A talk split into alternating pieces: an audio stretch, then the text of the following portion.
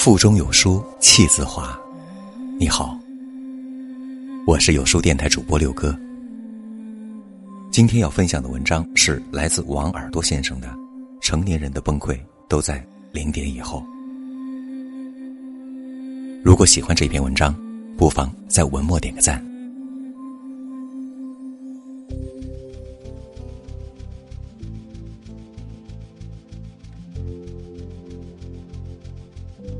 周末，看相声演员岳云鹏的电视节目，被一个细节戳中。说的是去年一天的凌晨，岳云鹏的母亲突然头晕恶心，并且感冒发烧。岳云鹏连夜赶往医院挂号、交费、抽血，一番诊查，母亲的病情总算稳定，医生建议留院观察几天，但没有病床。岳云鹏和母亲只能住在急诊大厅。很久没有发长微博的岳云鹏，那天凌晨三点，在微博里发了长长的一段。他感慨疾病的突如其来，他觉得病人太不容易，他感叹生命的脆弱。每一句话里，他似乎都带着泪，都透露着他的脆弱，担心。母亲随时可能离去。岳云鹏一路走来并不容易，最困难的时候，他在饭店做服务员，因为点错菜，他被一名大哥羞辱了三个小时，但也几乎没有哭。这个凌晨，他却突然袒露出脆弱的内心。不是他不坚强，而是成年人的崩溃，都在零点以后。他从不在人前哭，只有在深夜的朋友圈里，他才会默不作声的宣泄，然后千回百折的熬过。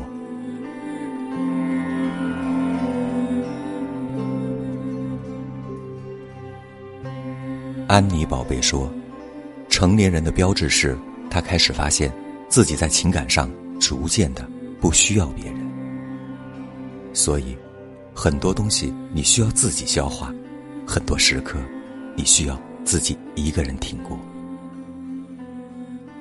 比如，就在深夜，曾经认识一个青年企业家，不到三十岁，手底下却已经有上百人的团队，还有两家分公司。他的朋友圈里，从来都是意气风发的个人照、朝气蓬勃的团建图和自律到极点的运动打卡。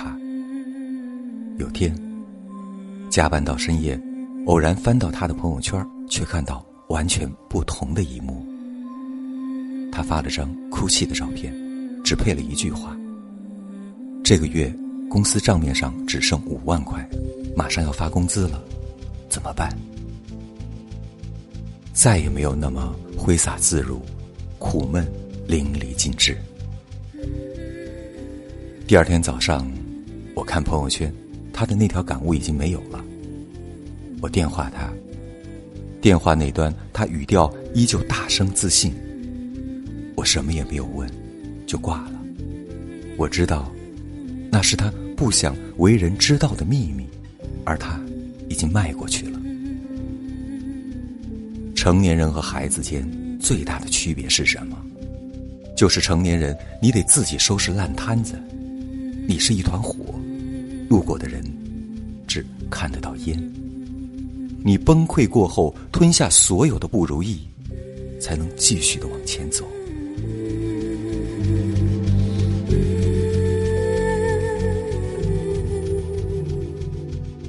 参加工作的第三年，是我人生的至暗时刻。那一年，我虽然已经是单位的老员工，工作却始终不见起色。同批进单位的同事，要么晋升成办公室的中层，要么跳槽去了更好的地方，只有我，依旧是办公室里默默无闻的那一个。每天下午三点来到办公室，编辑数不清的作者来稿，晚饭后再匆匆动笔写明天一早就要见报的文章，日复一日，似乎看不到希望。每周休息一天，身心。都疲惫到了极点。我准备下定决心，准备辞职，但在一次意外的检查中，母亲被诊断出了重病。我悄悄撕掉了辞职信，在深夜的客厅里坐了很久，哭过，然后泪干了，然后醒来，继续去上班。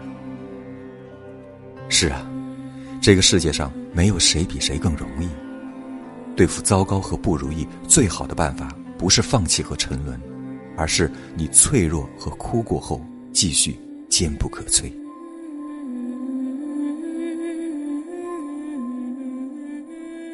什么是成年人的崩溃？不是你嚎啕大哭，也不是你被命运重击后再也无法爬起，而是你找一个不为人知的角落和时间，一个人舔舐自己的伤口。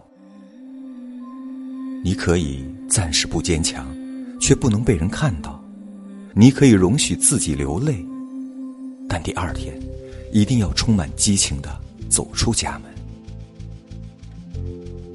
作者乐小米说：“世界上之所以有夜晚，就是留给那些有伤口的人，给他们一片可以独自舔舐伤口的黑，而且不易被发现。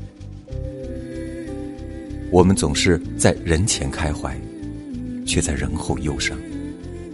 每个白天里，我们都要扮演一个名副其实的成年人，兢兢业业的工作。”小心处理好周围人的关系，你甚至会八面玲珑，如鱼得水。只有到深夜，在零点以后，你才属于自己。这一刻，你允许自己不完美，你随时裸露出自己所有的伤口，你感慨，你哭泣。当深夜过去，你依旧是你，有软肋，更有盔甲。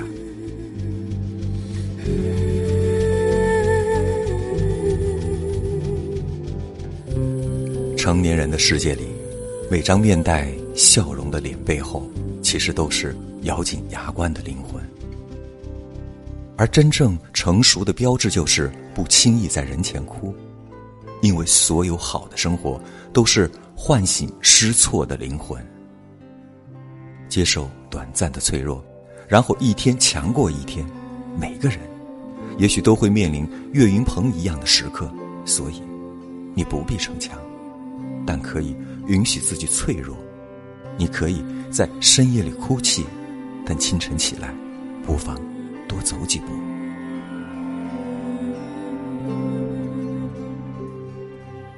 成年人的崩溃，都在深夜零点以后。但成年人的坚强，都应该在推开门的那一刻。愿你温柔又坚定，愿你感性。却不放弃对生活的硬度。没有在深夜哭过的人，不足以与人生。真正值得过的人生，却是在深夜哭过，认清生活的真相后，依旧热爱它。待到柳暗花明，待到时过境迁，你再回头来看，当初许多的苦难，都不过。如风拂耳而过，我们都曾经不堪一击，但我们终将刀枪不入。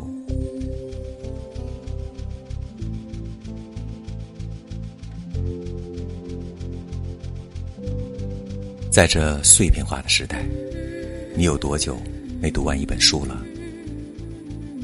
长按扫描文末二维码，在有书公众号菜单。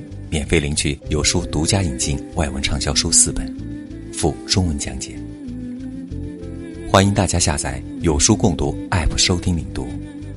我是主播六哥，在美丽的广州为你送去问候。